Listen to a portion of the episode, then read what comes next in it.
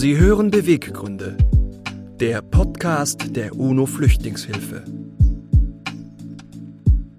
Herzlich willkommen. Wir freuen uns, dass Sie heute bei uns reinhören. Mein Name ist Peter Runstott-Bauer. Ich bin der Geschäftsführer der UNO Flüchtlingshilfe, dem deutschen Partner des Flüchtlingshilfswerks der Vereinten Nationen.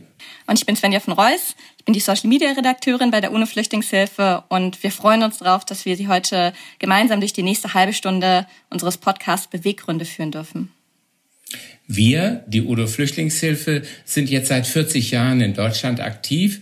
Gemeinsam mit unseren Unterstützerinnen und Unterstützern mobilisieren wir für die weltweiten lebensrettenden Einsätze des Flüchtlingshilfswerks der Vereinten Nationen. Und nebenbei unterstützen wir auch noch Projekte für geflüchtete Menschen in Deutschland. In unserem Podcast wollen wir mit unseren Gästen über Flucht, Fluchtursachen und Fluchtschicksale sprechen. Denn weltweit sind insgesamt mehr als 80 Millionen Menschen auf der Flucht, eine unfassbar große Zahl. Und über das Ankommen in Deutschland nach einer Flucht mit unserem Gast, dem Schriftsteller, dem Übersetzer, dem Verleger Ilya Trojanow sprechen. Herzlich willkommen, Herr Trojanow. Ja, gut angekommen, wie man auf Bulgarisch sagt. Sehr passend. Auch von mir ein ganz herzliches Willkommen. Bevor wir gleich thematisch einsteigen, würde ich Sie einmal gerne ganz kurz noch unseren HörerInnen vorstellen. Da muss ich vorausschicken, ich versuche mich kurz zu fassen. Es ist schwierig, Ihre Lebensstationen kurz zusammenzufassen. Ergänzen Sie am Ende gerne, wenn ich was Wichtiges vergessen habe. Sie wurden 1965 in Bulgarien geboren und Ihre Eltern sind mit Ihnen dann, als Sie sechs Jahre alt waren, über Jugoslawien und Italien nach Deutschland geflohen. Hier haben sie dann politisches Asyl erhalten. Allerdings ging es danach auch sehr bewegt weiter geografisch gesehen bei ihnen. Sie hatten dann mit ihrer Familie Stationen in Kenia, später in Paris und schließlich in München. Da haben sie Jura und Ethnologie an der LMU studiert. In den 90er Jahren waren sie dann auch längere Zeit sowohl in Afrika als auch in Indien. Mittlerweile sind sie wieder in Europa. Sie leben in Wien und die haben in den letzten Jahren unfassbar viel geschaffen, viele Bücher geschrieben. Sie sind Kurator, Moderator, Gastprofessor und wurden auch vielfach mit Preisen ausgezeichnet. Das zur ganz kurzen Zusammenfassung. Habe ich was elementar Wichtiges vergessen? Ähm, nee, wahrscheinlich das Wichtigste meine Ehefrau, aber das ist nicht das Thema des, des Gesprächs heute. Nein, unser Thema ist das Ankommen in Deutschland. Und bevor wir über das Ankommen sprechen, möchte ich mit Ihnen gerne zurück in Ihr sechstes Lebensjahr gehen, also 1971. Erinnern Sie sich in der Zeit kurz vor der Flucht Ihrer Familie und Sie selber, was hat der kleine junge Ilja damals in der Familie davon mitbekommen? Von der Fluchtvorbereitung überhaupt nichts, denn das war lebensgefährlich und natürlich durfte niemand davon etwas wissen, ähm, weder meine Großmutter noch ich. Interessanterweise setzt meine Erinnerung mit einer gewissen Konstanz tatsächlich mit dem ersten Flüchtlingslager ein. Davor, wie bei den meisten Menschen, fragmentarisch, anekdotisch, schwer zu unterscheiden, was ist wirklich eigene Erinnerung, was ist von den Eltern später beigegeben worden, nachgesalzen worden.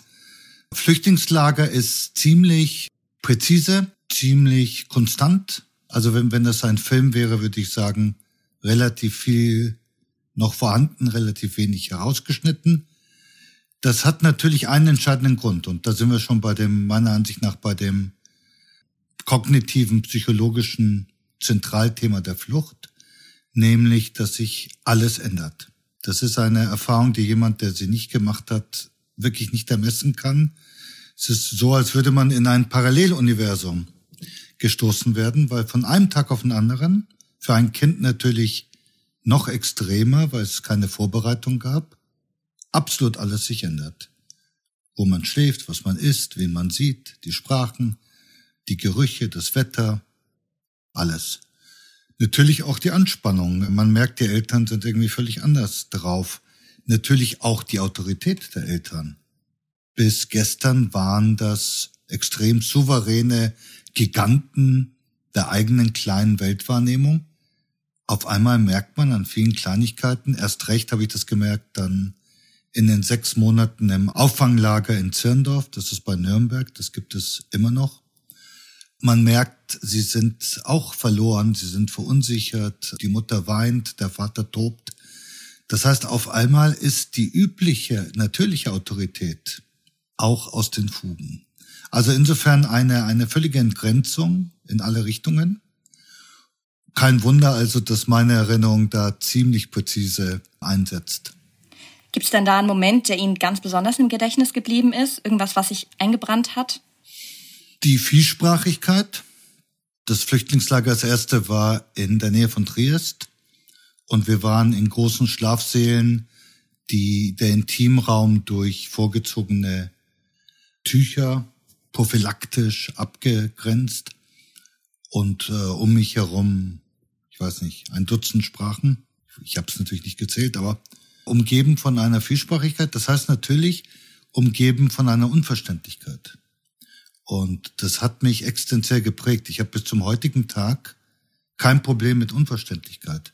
Ich spreche immer wieder mit Menschen, die irgendwo waren, zurückkamen und sagten, um Gottes Willen, es haben so wenige Leute dort Englisch gesprochen oder Deutsch oder was auch immer. Ich finde das schön. Ich finde das schön, in einem Bus in Usbekistan zu sein und nichts zu verstehen. Ich finde das erheblich schöner, nichts zu verstehen, als alles zu verstehen. Äh, alles zu verstehen, finde ich, ist extrem bedrohlich. Und haben Sie dann Ihren Aufenthaltsstatus bekommen und konnten dann quasi ankommen sozusagen? Oder wie war das? Ich würde, da das das Thema unseres Gesprächs ist, gleich das Wort ankommen mal auseinandernehmen. Ich glaube, dass das Wort ankommen für viele der wesentlichen Missverständnisse verantwortlich ist. Ankommen impliziert nach dem binären Denkmodell, dem wir ja meistens ausgesetzt sind, ein Schalter. Also gestern dunkel, heute Licht. Es impliziert auch, dass man anhand irgendwelcher äußerer Faktoren feststellen kann, ob jemand angekommen ist. Erst recht natürlich, wenn man dem Ankommen das äh, Wort Integration hinzufügt, dann gibt es in den Vorstellungen der meisten Biodeutschen so eine Erwartung, die sind jetzt da und das wird an folgenden Parametern gemessen. Ähm, haben die Sprache gelernt, haben einen Beruf gefunden, Problem gelöst. Dem ist aber nicht so. Ich habe für das Buch Nach der Flucht, das ich zu diesem Thema geschrieben habe, mit sehr vielen Menschen gesprochen, mit ähnlichen Erfahrungen. Und jetzt halten Sie sich fest, niemand, wirklich kein einziger Mensch, mit dem ich gesprochen habe, hat den Satz bezweifelt, dass es kein wirkliches endgültiges Ankommen gibt, dass die Fluchtbiografie einen ein Leben lang begleitet. Das haben selbst Leute gesagt, ganz, ganz alte Menschen, eine Frau aus Wiesbaden, die nach dem Zweiten Weltkrieg mit ihren Eltern aus, ich habe es vergessen, Ostpreußen, Schlesien, damals geflohen, vertrieben, wie man das nennt, ist natürlich eine Frage auch der, der politischen Haltung, aber auf jeden Fall, die auch von zu Hause weg musste und, und die kein Sprachproblem hatte und die kein Religionsproblem hatte und die keine kulturelle Umwälzung oder Fallhöhe zu, äh, zu bewältigen hatte. Und trotzdem sagt sie, bis zum heutigen Tag ist sie nicht wirklich angekommen. Das ist insofern sehr wichtig, weil ich glaube tatsächlich, dass der Flüchtling oder die Flüchtlingin ein, ein anderer Typus Mensch ist, in dem Sinne, dass eine gewisse Vielschichtigkeit, eine gewisse Vielstimmigkeit diesen Menschen eingeschrieben ist.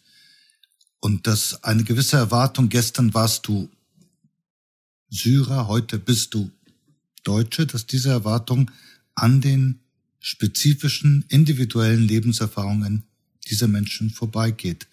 Das, was sie erfahren, ist natürlich eine Art Rettung, oft Befreiung, also wenn sie überleben, wenn sie schaffen, hierher zu kommen.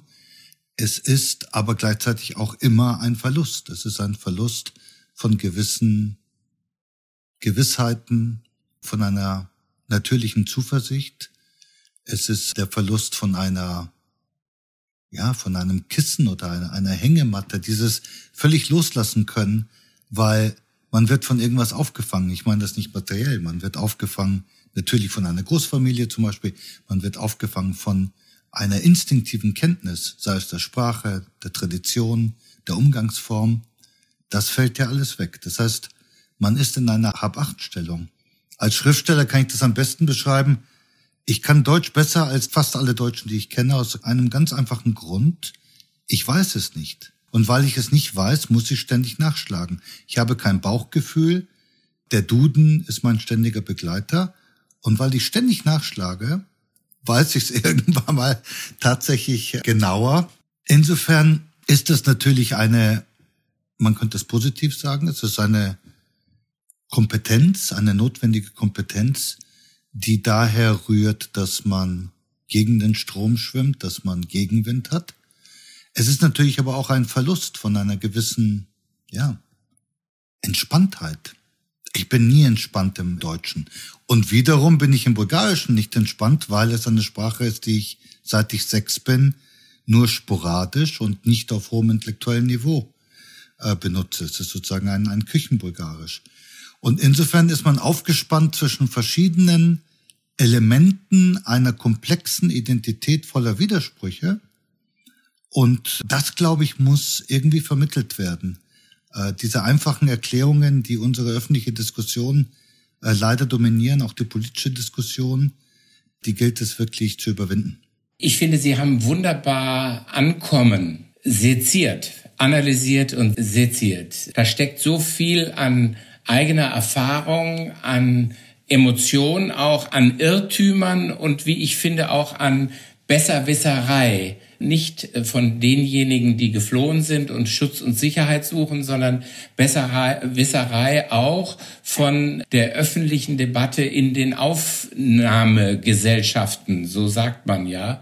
Eigentlich kann doch nur die Einzelne oder der Einzelne selber entscheiden, ob man angekommen ist oder nicht. Und so die ältere Dame, die Sie interviewt haben für Ihr Buch nach der Flucht, die selbstverständlich sagt, ich bin nicht angekommen, weil sie eben die Heimat, ihr Zuhause, ihr Leben lang mit sich trägt und das im Widerspruch steht zu dem, dass man sagt, wenn du einmal Schutz und Sicherheit gefunden hast, wenn du die Sprache sprichst, dann bist du möglicherweise integriert und angekommen.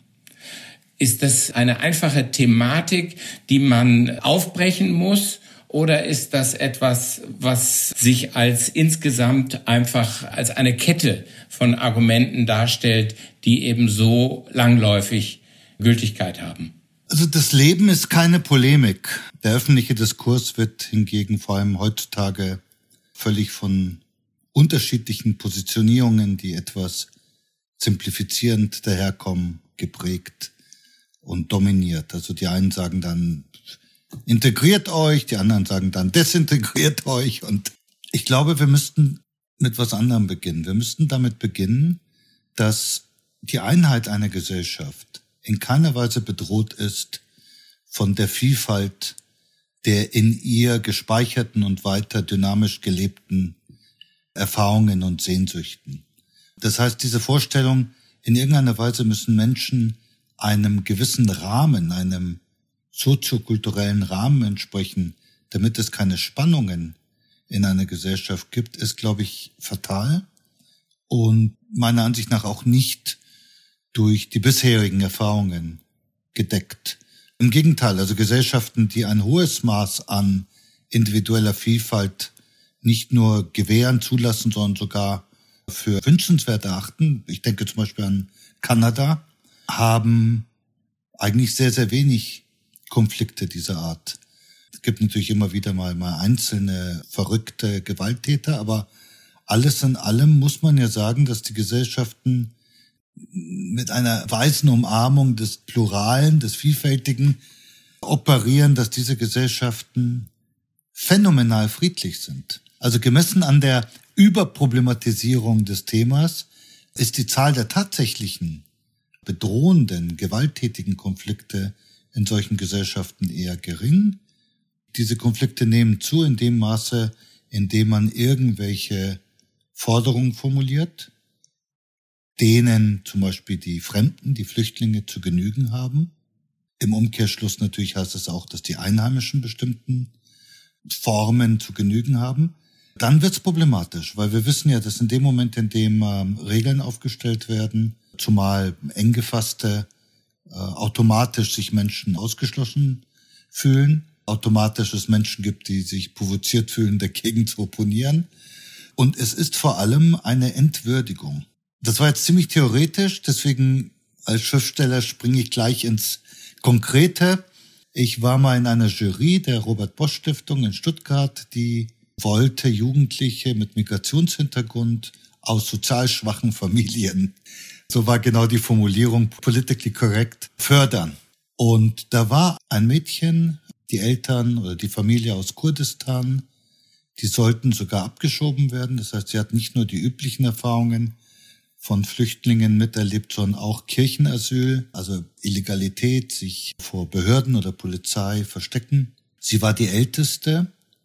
Sie war Einserschülerin, war sozial engagiert, war charmant, war ein, einfach ein, ein rundum schöner Mensch. Natürlich hat sie eines der Stipendien bekommen und die Stiftung hat dann im alten Schloss in Stuttgart eine Feier was ich sehr schön fand, mit allen Verwandten organisiert. Eine sehr prachtvolle Feier mit dem besten Caterer der Stadt. Und ich habe sie gesehen, sie stand neben ihrem Vater. Ich bin zu ihrem Vater und habe gesagt, Sie müssen sehr stolz sein, Sie haben eine wunderbare Tochter. Worauf der Vater mich völlig verständnislos anguckte und die Tochter ganz schnell in einem Staccato-Stil, den man anmerkte, dass er schon oft gemacht hat, das, was ich gesagt habe, übersetzt hat.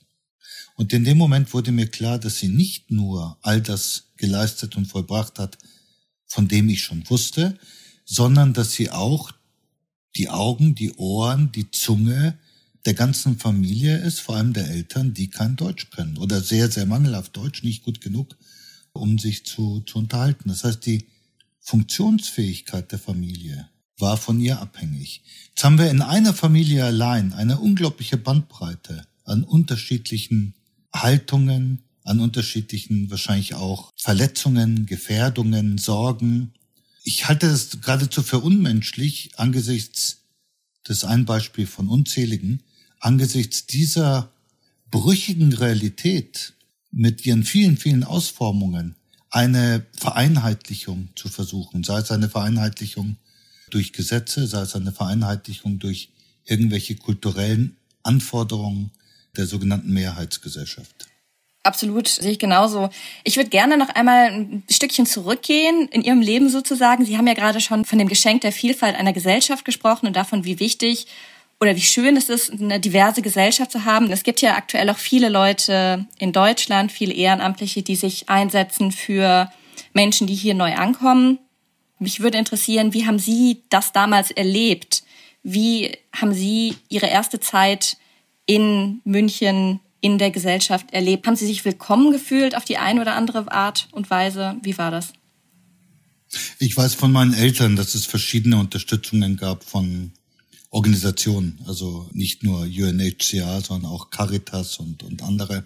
Ich persönlich kann mich an eine individuelle Form der Unterstützung nicht erinnern, eher an das Gegenteil, nämlich ich wurde eingeschult in der Dom Pedro Schule in München.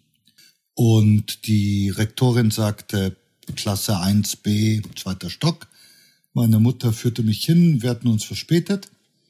Wir öffneten die Tür. Beide, sowohl Mutter als auch Sohn, konnten natürlich kaum Deutsch weil in dem Auffanglager gab es zwar einen Deutschkurs, aber alle Kinder und Jugendlichen zusammen, wir waren zu 80, zwischen zwei Jahren und 20 Jahren. Sie können sich vorstellen, wie viel Deutsch man da gelernt hat. Auf jeden Fall, wir beide radebrechend an der Tür. Die Lehrerin schlägt die Hände über den Kopf zusammen und sagt, nein, nein, nein, ich habe schon vier Türken in meiner Klasse. Und verscheucht uns wieder. Wir zur Rektorin, die Rektorin sagt, na, das werden wir gleich haben, mit uns wieder hoch und spricht ein Machtwort natürlich. Also ich setze mich in die letzte Reihe guck mich um und verstehe nichts. Einige Monate später ruft die Lehrerin meine Mutter zu sich. Meine Mutter fragt natürlich typisch für Bulgarien, was hast du ausgefressen? Also die Vorstellung, dass die Lehrer schuld sein könnten, haben wir dann später von den Deutschen gelernt. Die bulgarische oder orientalische Haltung ist, die Kinder müssen an irgendwas schuld sein, weil die Lehrerinnen und Lehrer sind natürlich Autoritätspersonen und über jeden Zweifel haben. Ich sagte nichts und die Lehrerin sagt, ja, also es tut mir leid, das mit den Türken. Ich habe jetzt inzwischen ein bisschen was gelesen über Bulgarien und weiß, Bukarest ist eine wunderschöne und sehr kultivierte und zivilisierte Stadt. Sagt meine Mutter, vielen Dank, aber ich war nie in Bukarest. Wir kommen aus Sofia. Und übrigens können Sie Ihrem Sohn bitte sagen, er soll die Antwort nicht immer hinausschreien, sondern den anderen Kindern auch eine Möglichkeit geben, dass die sich melden. Und ungefähr zu der Zeit hat dann der Vater von Peter, Peter war das, was man irgendwie heute eine zerrüttete und sozial schwache Familie nennen würde. Mutter gab es nicht, Vater war Hilfsarbeiter. Selbst mir als Siebenjährigen fiel auf, dass er jetzt nicht besonders gebildet war, nicht gut Deutsch konnte. Er hat mich dann gebeten, dass ich mich ein bisschen um seinen Sohn, wir hatten uns gerade ein bisschen angefreundet, dass ich mich ein bisschen um ihn kümmere, ihm Nachhilfe gebe. Er hat mir dann immer wieder fünf Mark in die Hand gedrückt, was damals viel Geld war, 1972. Genau, weil Peter und ich sind dann zum öffentlichen Teil der Olympischen Spiele dann gepilgert, also 72. Das heißt, ich habe mein allererstes Geld als Flüchtling verdient, indem ich einem Deutschen Nachhilfe gegeben habe. Das war sozusagen eine Hilfe, aber wahrscheinlich nicht die Art Hilfe, an die Sie jetzt dachten. Aber von der persönlichen Erfahrung mal abzurücken, ich glaube ja, wir haben folgendes Problem gesamtgesellschaftlich, nämlich, dass wir sehr viel von Demokratie reden und behaupten, aber extrem wenig demokratisch leben und handeln. Denn Demokratie bedeutet ja vor allem Form des Austausches. Das heißt, man kommt mit anderen Menschen zusammen und man tauscht erstmal Meinungen aus, Fakten, um dann in einer Pluralität der Stimmen, der Einschätzungen in einem demokratischen Verfahren zu einem Resultat zu gelangen. Das, diese Form sozusagen von Sammlung, Versammlung wird ja in einer zunehmend atomisierten Gesellschaft viel zu wenig praktiziert. Und das betrifft auch alle dialogischen Formen des Auf den anderen zugehen. Das heißt, die Flüchtlinge und die Eingewanderten haben da kein Sonderrecht, sondern ich würde sagen, auch ihnen und mit ihnen sollte das geschehen, was der ganzen Gesellschaft im Moment mangelt, nämlich wirklich mehr sich mit dem anderen beschäftigen, mehr mit dem anderen etwas organisieren, sich besser informieren über den anderen, also die das Leben gegenseitig teilen in verschiedenen Formen der Nachbarschaft ist meines Erachtens eine demokratische Notwendigkeit. Das ist für mich viel wichtiger als Wahlen. Es wird ja immer alles an diesen Wahlen aufgehängt. Das Wahlen sind quasi ein formeller Akt, der auch anders organisiert sein könnte, während der demokratische Dialog die Anteilnahme und da ich ja die deutsche Sprache liebe, muss ich jetzt kurz innehalten und einfach alle Zuhörerinnen und Zuhörer auf dieses unglaublich schöne Wort hinweisen. Anteil nehmen. Es ist interessanterweise natürlich etwas, was eigentlich eher geben ist. Die Anteilnahme wird gegeben. Aber dieses Teilwerden, Anteilwerden, also geben, nehmen, werden, sein und werden, dieser ganze unglaublich schöne menschliche Prozess des den anderen sehen.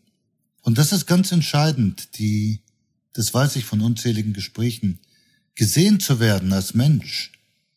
Jenseits all dieser, übrigens auch äh, ganz wichtig zu sagen, Flüchtlinge haben ja sowas wie einen siebten Sinn für paternalistisches Getue, so man stellt sich heraus jetzt als guter Mensch, der sich irgendwie um jemanden kümmert, oder man möchte unbedingt herausstellen, dass man ja auch überhaupt nicht rassistisch ist oder überhaupt keine Vorurteile hat. Das ist hochinteressant, also die genauso wie postkoloniale Gesellschaften. Ich habe ja lange in Indien und Afrika gelebt. Da haben die Menschen ja auch einen, einen siebten Sinn dafür, ob jemand das, ob das so ein aufgesetztes, ich will das Richtige tun, oder ob es das ist, was eigentlich eine Selbstverständlichkeit sein sollte. Und die große Frage ist, wieso ist es nicht selbstverständlich, dass wir aufeinander zugehen, Mensch zu Mensch, und nicht als allererstes fragen, wo du herkommst, sondern irgendwie sollen wir irgendwie was zusammen kochen oder interessiert dich auch Fußball oder irgendetwas, womit man etwas konstruiert. Und übrigens, wenn man das tut, ist das ja immens, immens beglückend für alle Seiten. Ein Beispiel von unzähligen. Ich hatte eine Lesung in, äh, in der tiefsten österreichischen Provinz. Das war 2017. Die hatten dort ein Flüchtlingsheim. Die Behörden hatten das quasi dieser Kleinstadt aufoktroyiert. Nur gab es dort keine Proteste, sondern im Gegenteil. Die Menschen dort haben begonnen, diese Flüchtlinge, ich glaube, es waren fast nur Syrer, zu integrieren. Und so auch zum Beispiel bei meiner Lesung waren sie eingeladen zu kochen. Und obwohl sie kaum Deutsch konnten, standen wir danach zusammen und haben einfach zusammen gegessen und haben mit Händen und es natürlich mit Händen und Füßen einfach Genuss auszudrücken und Dankbarkeit Und es war richtig schön. Man merkte, alle fühlten sich wohl. Und das Traurige ist ja nun, dass so etwas, was weder schwierig zu erreichen ist, noch, ich erzähle jetzt nichts weltbewegend Originelles, sondern eigentlich eine kleine Selbstverständlichkeit, dass diese kleinen Selbstverständlichkeiten eingefordert werden müssen oder dass man daran mahnen muss. Das ist der Weg. Es ist, der Weg ist wie immer von, von unten nach oben. Ich bin ganz großer Anhänger des Basisdemokratischen, im, im eigenen Umfeld auf Menschen zu gehen und so wie ich das ja auch mache. Ich, wenn ich jemanden sehe, als allerletztes denke ich dran, wo ist er jetzt geboren? Das ist ja etwas, was ich versuche den Menschen, Entschuldigung, noch ein letzter Satz, was ich versuche den Menschen zu vermitteln, wenn du weißt, wo jemand herkommt, weißt du ja noch gar nichts über ihn. Also woher kommt dieser absurde Gedanke, als wenn sie wissen, ah, sie kommen aus Bulgarien, dass sie irgendwas herleiten könnten. Wenn sie wüssten, dass ich ein passionierter Tennisspieler bin, könnten sie viel mehr über mich erfahren, als dass ich in Sofia geboren wurde. Mir ist sofort eingefallen eine Freundin in Berlin, die selbst geflohen ist und in Berlin mit ihrer Familie angekommen ist und natürlich auch das erlebt, was viele erleben, dass man sie immer wieder fragt, ja, wo kommen Sie denn her? Wo kommen Sie eigentlich her? Und die sagte, aus Neukölln. Also ganz, ganz selbstverständlich, um eben genau dem zu widersprechen, dass man darüber ein Bild von einem Menschen hat. Ich will aber noch mal einmal äh, zurückgehen. Sie haben berichtet von Ihrem ersten Schultag und haben ja auch beschrieben, wie das Kind und die Mutter in die Klasse kamen und eben Probleme mit der Sprache hatten. Es heißt ja immer, Sprache ist der Schlüssel für den Dialog und auch für das Ankommen. Ganz eingangs in unserem Gespräch haben Sie gesagt, am liebsten ist es mir aber auch, wenn ich viele, viele Sprachen höre und gar nicht alle unbedingt verstehe. Ist Sprache entscheidend auch für das Ankommen? Ich würde sagen, Sprache ist grundsätzlich entscheidend. Nur ist es nicht ein spezifisches Problem für Flüchtlinge oder für Migrantinnen. Äh, Im Gegenteil, es ist inzwischen ein massenhaftes Problem für die einheimische Bevölkerung. Also sie glauben gar nicht, ich erzähle das so gern, weil man es gar nicht erfinden kann. Wenn ich irgendwelche Liebesbriefe bekomme, die, die hasserfüllt ausfallen, weil es irgendwelche Leute gibt, die, keine Ahnung, grundsätzlich was gegen Kosmopoliten haben, dann ist die Zahl der grammatikalischen Fehler, äh, idiomatische Fehler ist wirklich unglaublich. Das heißt, überspitzt gesagt, die Verteidiger des Deutschtums können kein Deutsch. Und ich erzähle das nicht irgendwie, um jetzt kabarettistisch zu reüssieren, sondern ich glaube, das ist wirklich ein extremes Problem. Wenn man die eigene Sprache nicht beherrscht, dann hat man ein Problem auch mit der eigenen Souveränität, sowohl individuell als auch als Kulturgemeinschaft. Durch die Ver Ver Verschmelzung mit der eigenen Muttersprache entsteht natürlich auch eine Liebe zu gewissen Formen der Subtilität, der Sensibilität. Man ist in der Lage, Wahrnehmung besser auszudrücken und weil man dazu in der Lage ist, beginnt man dann genauer wahrzunehmen. Das ist etwas, was sich gegenseitig bedingt. Man ist natürlich in, viel besser in der Lage, in diesem demokratischen Prozess, den ich beschrieben habe, seine Position zu formulieren, andere zu überzeugen und so weiter und so fort. Muss, glaube ich, nicht erklärt werden. Das heißt, gewisse Mängel in der Sprachbeherrschung sind für jeden Menschen ein Problem. Sprache ist Ermächtigung. Jetzt gibt es aber natürlich einen Teufelskreislauf. Es wird den Flüchtlingen abverlangt, es wird von ihnen erwartet. Gleichzeitig aber hat lange, das hat sich ein bisschen gebessert, aber lange Zeit hat die deutsche Gesellschaft nicht genug Angebote diesen Menschen unterbreitet. Und das ist natürlich jetzt ein bisschen schwierig. Also wie erwartet man von jemandem, der vielleicht von Haus aus auch nicht eine sehr hohe Bildung hat, dass er eine relativ schwierige Sprache, nicht die schwierigste der Welt, aber doch, ich habe ähm, neulich in einem Atlas der Sprachen geblättert. Da gab es auch so eine Karte der Sprache, eine Sprachschwierigkeitsskala. Und da war Deutschland im soliden Mittelfeld. Da, wo es Und wer war ganz oben? Ganz oben waren ein paar asiatische Sprachen, die aufgrund der Tonalität, habe ich selber mal erlebt. Also wenn sie vier verschiedene Tonstufen haben und sie hören die Tonunterschiede nicht.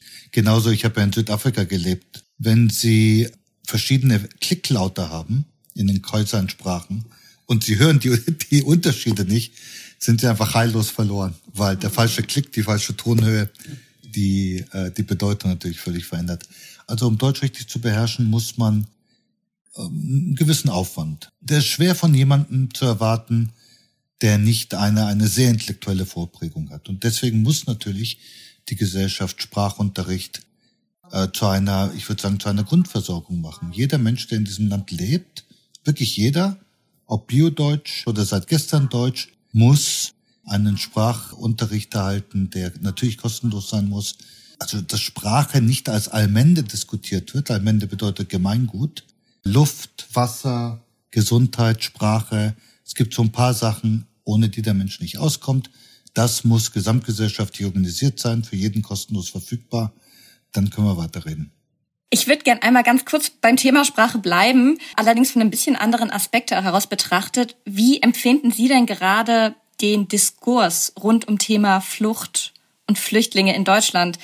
Da wird ja auch oft drüber geredet, dass Sprache Wirklichkeit schafft und Sprache auch einfach sehr, sehr wichtig ist, wie wir Sachen verstehen oder empfinden. Und der Diskurs rund um Flucht und Flüchtlinge wird ja auch oft oder wurde ja gerade auch 2015, 2016 stark diskutiert im Nachgang. Wie empfinden Sie das denn gerade? Ich habe ehrlich gesagt nicht das Gefühl, dass sich sehr viel geändert hat. Ich habe eigentlich das Gefühl, in so einem Groundhog Day Szenario zu sein, wo gewisse Positionen immer wieder wiederholt werden. Ich glaube, dass eine xenophobe Haltung immer Wege finden wird, das Negative, das Verachtende, das Ablehnende hineinzuarbeiten in irgendeine Pseudo pseudopolitische Argumentation. Ich glaube, da kann man nicht dagegen argumentieren. Also wenn man sich die, die Diskussion mit Rechten anschaut, wenn die zum Beispiel behaupten, naja, die allermeisten Flüchtlinge sind Wirtschaftsflüchtlinge, also eines dieser Topoi. Wenn man beweist, was man ja leicht kann, dass das überhaupt nicht stimmt, das ist eines dieser vielen Mythen oder Fake News, hat das gar keinen Effekt. Ich sage Ihnen anekdotisch, ich hatte neulich, na neulich, ist lustig, wenn man älter wird, sagt man neulich bei etwas, was zwei, drei Jahre zurückliegt. Also neulich fuhr ich mit dem Taxi in Wien und der Mann schimpfte, weil er hielt mich natürlich für einen Piefke. Piefke ist ein Deutscher, aber nicht freundlich gesagt. In Österreich muss ich immer gleich klarstellen, ich bin Bulgare, weil da ist alles okay.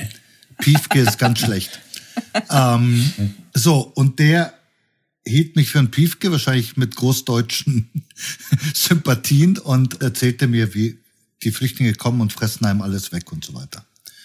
Und dann sagte ich ihm, was eines dieser seltenen Zufälle war, dass ich zufällig in der Zeitung darüber etwas gelesen hatte, dass laut offiziellen Angaben des österreichischen Parlaments die Flüchtlinge bisher, ich glaube, es waren acht Milliarden gekostet hatten während die Hypo Adria Bank, der Skandal um die Hypo Adria, bei der ein Großteil der österreichischen Elite involviert war, über 10 Millionen und äh, noch lange nicht ausgestanden. Worauf ich zu ihm sagte, es mag ja sein, aber Ihre korrupten Geschäftelhuber hier, die sind viel teurer als alle Flüchtlinge zusammengenommen. Insofern würde ich doch sagen, wenn Sie was verändern wollen, wofür ich ja auch bin, dann lassen Sie auch doch erstmal die Korruption im Land bekämpfen und dann können wir sozusagen über die erheblich geringeren Belastungen durch Flüchtlinge reden. Man sollte ja mit dem größten Problem beginnen, nicht? Über 10 Milliarden. Es waren ja, es war sogar, es war sogar mehr. Also ich habe jetzt den Betrag, ja. nicht, aber es war auf jeden Fall mehr laut offiziellen Angaben des österreichischen Parlaments als das, was die Flüchtlinge bisher an allen Förderungen zusammengenommen gekostet hatten. Und siehe da, das hatte zeitigte keine Wirkung bei den Menschen. Ich glaube, ein Teil des Problems ist tatsächlich, dass wir eine und das ist ja ein Mangel an Demokratie. Demokratie bedeutet auch, dass man sich von Positionen des anderen berühren lässt. Also ich meine jetzt nicht kitschig gedacht, sondern geistig, intellektuell, dass man offen ist, dass man sagt, oh, das ist interessant. Denn eigentlich müsste man ja ein Großteil, weil Sie fragten, wie empfände ich den Diskurs? Ich finde den als einseitig und verlogen weil zwei Grundwahrheiten für mich überhaupt nicht ausgesprochen werden. Erstens, ich glaube, dass viel, viel mehr Leute Angst haben vor dem Fleiß, dem Mut, der Arbeitswilligkeit der Flüchtlinge, als vor ihrem parasitären, wie heißt das? Sie wandern in unsere sozialen Hängematten ein oder irgend sowas, oder? Genau. Ich glaube, dass die meisten Leute wissen, dass genau das Gegenteil der Fall ist, dass Flüchtlinge eine Gefahr sind im kompetitiven kapitalistischen System. Und ich bin ja einer von Millionen von Beispielen. Weil wir nichts haben, tendieren wir oft dazu, eher überaus erfolgreich zu sein. Und Sie können viele Bereiche sich angucken der deutschen Gesellschaft, in denen es tatsächlich meritokratisch zugeht. Weil das ist ja eine andere Lüge, dass wir eine Leistungsgesellschaft haben. In vielen Bereichen der Gesellschaft hängt es ja wirklich davon ab, wer du bist und wen du kennst und wo du herkommst. Aber in Bereichen wie zum Beispiel dem kulturellen Leben, also egal wer du bist, einen guten Roman schreiben musst du schon selber und das ist relativ schwierig. Siehe da, ich glaube nicht einmal, dass ich übertreibe, wenn ich sage, dass wir seit Jahren die deutschsprachige Literatur entscheidend mitgestalten. Musik, äh, äh, Film und so weiter und so fort. Also unzählige Bereiche. Ganz zu schweigen natürlich davon, dass das ganze deutsche Wirtschaftswunder ohne die Gastarbeiterinnen und Gastarbeiter überhaupt nicht zustande gekommen wäre und ich im Großen und Ganzen behaupten kann, dass diese Millionen von Türken, Italiener, Spanier, Portugiesen und so weiter von einem immensen zuverlässigen Fleiß waren. Also ich glaube, Flüchtlinge oder Migrantinnen sind eher äh, eine Gefahr, weil sie Konkurrenz ins Land bringen. Eine eigentlich dem neoliberalen Denken nach äh, belebende Konkurrenz, aber natürlich haben wir das Neoliberale ja nur dann, wenn es uns passt.